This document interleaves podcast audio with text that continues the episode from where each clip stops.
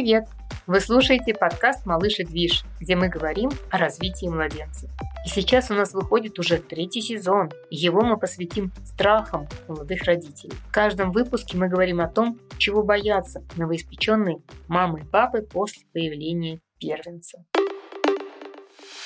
В этом выпуске мы поговорим о страхе, что ребенок задохнется. У этого может быть много причин, например, сон на животе, или неправильное обустройство в кроватке, или детское кресло в машине и другое. И вот сегодня мы как раз и будем разбирать эти вопросы.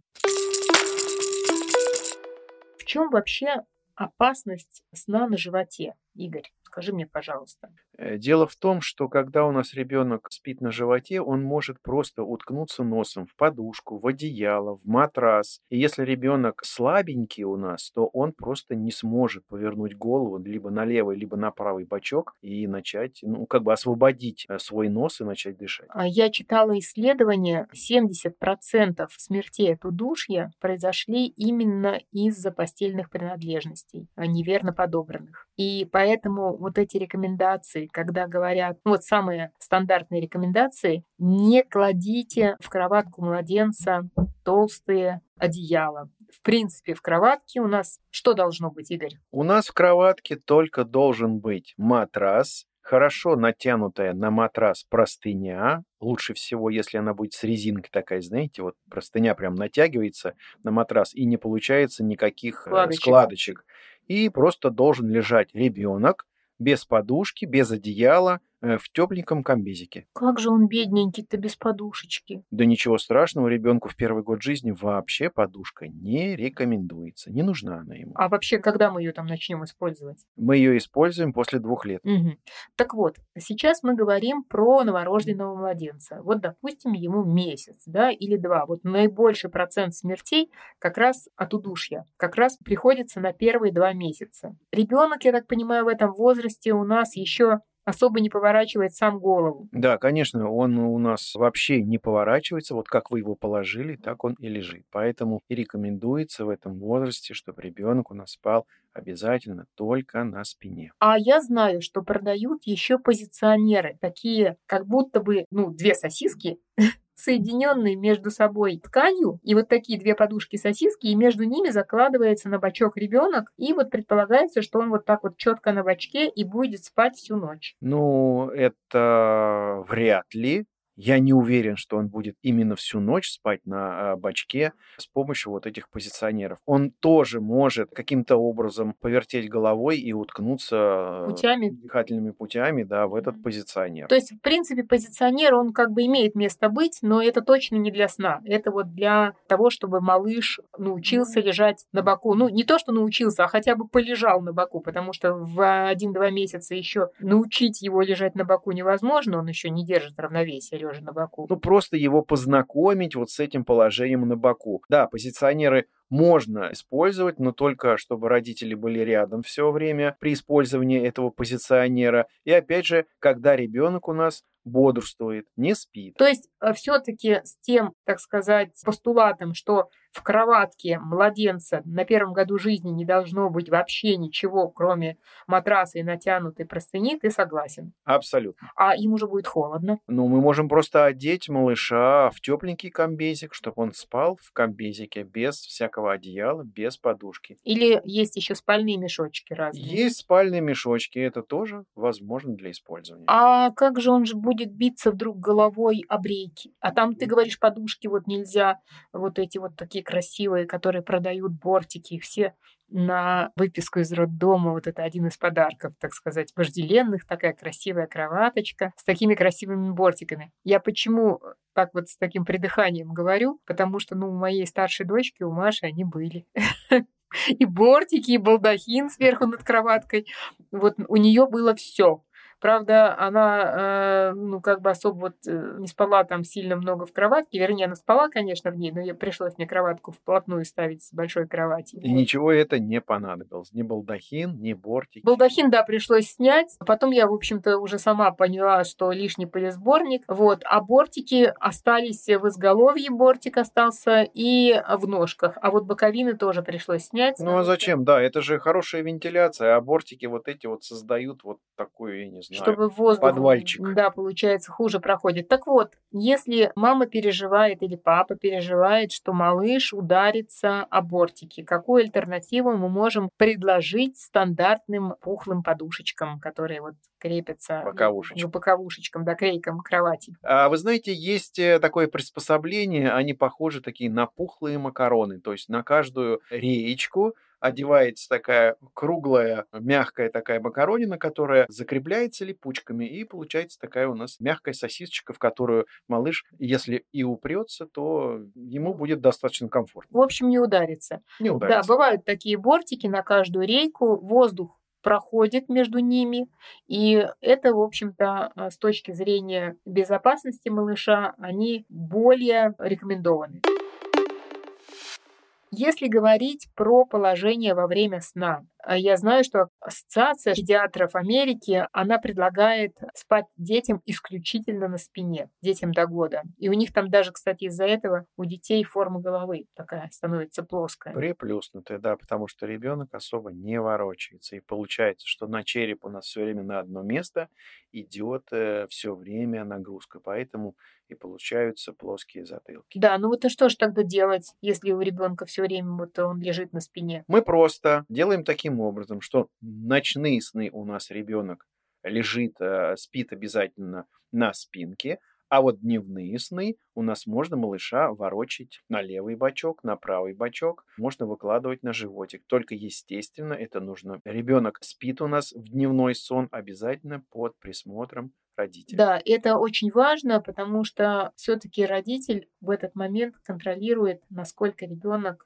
ну, дышит или как вообще происходит его сон. Если ребенок там принял какое-то, скажем так, тревожное а, положение, там повернул головку чуть сильнее, уткнулся носиком. Просто если будет э, рядом взрослый, то родитель среагирует на это движение, поправит голову ребенку, либо просто перевернет его. Ребенку э, придаст э, другое положение тела, и ребенок будет дальше спать безопасно. В общем, в любом случае, если у вас ребенок даже в кровати, где нет никаких подушек и никаких одеял, и бортики тоже там такие на каждую рейку, вот если у вас а, в этой кроватке малыш спит на бочке или на животике, то нужно его контролировать. Дневные сны. Ночные сны старайтесь укладывать на спину. А до полугода это прям постулат. Дальше, когда ребенок спит и сам уже ворочается, примерно после пяти месяцев, да, дети начинают активно вращаться, так сказать. Да, да, да, да. Дети начинают вращаться, переворачиваться, крутиться, вертеться. Но здесь малыш уже набрался сил после пяти месяцев,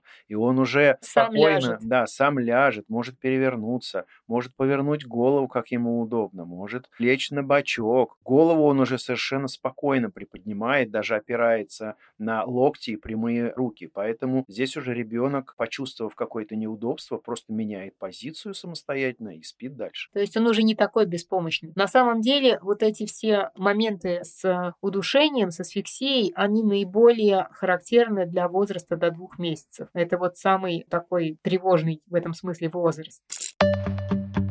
Теперь мы поговорим про автокресло, про положение ребенка в автокресле, потому что оно тоже, автокресло или шезлонги, тоже могут являться причиной того, что у ребенка случается асфиксия. Есть такое понятие, как позиционная асфиксия. Это происходит из-за того, что ребенок, ну, например, длительное время находится в автокресле, а автокресло у нас такое скругленное, у нас получается такая поза эмбриона, и ребенок упирается подбородком в свою грудь. И вот длительное такое положение тела, да, может вызвать э, удушение малыша. Да, такие случаи бывают, это не массово, конечно же, но такие случаи бывали. И в таком вот положении сатурация падает, и постепенно, в общем-то, может ребенок задохнуться. Именно поэтому э, рекомендуют каждые 45 минут малыша из автокресла доставать, разминать, расправлять, чтобы менять положение, чтобы лучше проходил воздух в легкие. В общем, и если вдруг у вас ребенок спит в шезлонге днем, то прямо это вот вам не надо далеко отходить. Это должно быть на ваших глазах. Точно так же, как когда он едет в автокресле. Вы тоже должны на него смотреть и его контролировать. Особенно для недоношенных детей высок риск. Да, обязательно следите за малышом, будь он в автокресле, будь он в шезлонге. Просто вот в этой в позе эмбриона у нас все-таки скругленная спинка, плечики у нас уходят у малыша вперед, и все-таки идет такое, знаете, пусть не очень сильное, но постоянное давление на его грудную клетку. И поэтому малышу, если он будет долго находиться в этом положении, будет достаточно тяжело дышать. Вообще мы с тобой э, по поводу шезлонгов, в принципе, не очень их рекомендуем. Вот автокресло это понятно, это все-таки вопрос безопасности, там по-другому никак, чтобы в машине ехать. А вот шезлонг... Ну, шезлонг, э, видите ли, в чем дело? Он нужен на какое-то короткое время, совсем ненадолго, и без него совершенно спокойно можно обойтись. Да, потому что когда ребенок сидит в шезлонге, у него, получается, напряжены, да, по сути, мышцы живота все время. Вот, он как бы в таком полусогнутом состоянии. А руки, ноги, наоборот, э, ну, как бы вроде как он ими болтает, вроде как там есть какая-то двигательная активность, но зато живот всегда в состоянии напряжения. Вот, поэтому вот такая постоянная, однобокая, ну, я не знаю, как сказать, нагрузка, да, или ну, на да, живот. Вот эта позиция да, однобокая получается. Она тоже, в общем, не очень здорово для малыша. Поэтому... Да, лучше положите его на животик, на пол, на коврик, и пускай малыш лучше находится там. Кстати, по поводу асфиксии. Еще хотела сказать про пакеты. Такая, в общем-то, может быть, не знаю, родители знают, не знают, слышали, не слышали, но вот пакеты обычные полиэтиленовые лучше от детей, от малышей до года держать подальше. Они опасны тем, что ребенок может пакет надеть на голову, либо там лежит рядом он в кроватке с тумбочкой, на тумбочке там какой-то пакетик валяется, и ребенок случайно ручкой хватает и себе там на лицо кладет. Ну, то есть вот пакет и младенец — это вещи рядом не должны стоять, находиться. Лучше вместо пакета купить какую-нибудь такую шуршащую игрушку. Знаете, такие слоники с шуршащими э, ушами. Вот это будет лучше и безопаснее. Ну, э, я не думаю, что мама ради игрушек. Ну, хотя, да. Ну, нет... шуршащие вещи, они же привлекают детей, да, поэтому... Да, да, ну, в общем, в поле зрения ребенка до года никогда не должно быть пакета, который он сам может достать. Это действительно опасно. Ну вот в этом выпуске мы постарались для родителей такие поднять вот две важные темы, которые связаны с асфиксией у младенцев. Сон в кроватке со всякими там спальными принадлежностями и сон в автокресле или в шезлонге. Ну, я думаю, что мы их принципе, достаточно полно раскрыли, и родители теперь будут осведомлены и будут держать в голове это, когда будут в очередной раз там, покупать автокресло или кроватку. Не надо этого бояться, не надо бояться кроватки, не надо бояться автокресла, об этом просто нужно знать. Предупрежден, вооружен, как говорится. Спасибо, что послушали этот выпуск. Мы будем очень рады, если вы поставите нашему подкасту 5 звездочек на Apple подкастах и сердечко на Яндекс Музыке. Подписывайтесь на Малыш и Движ на всех платформах, где вы привыкли слушать свои подкасты. До встречи, мы услышимся в следующем выпуске.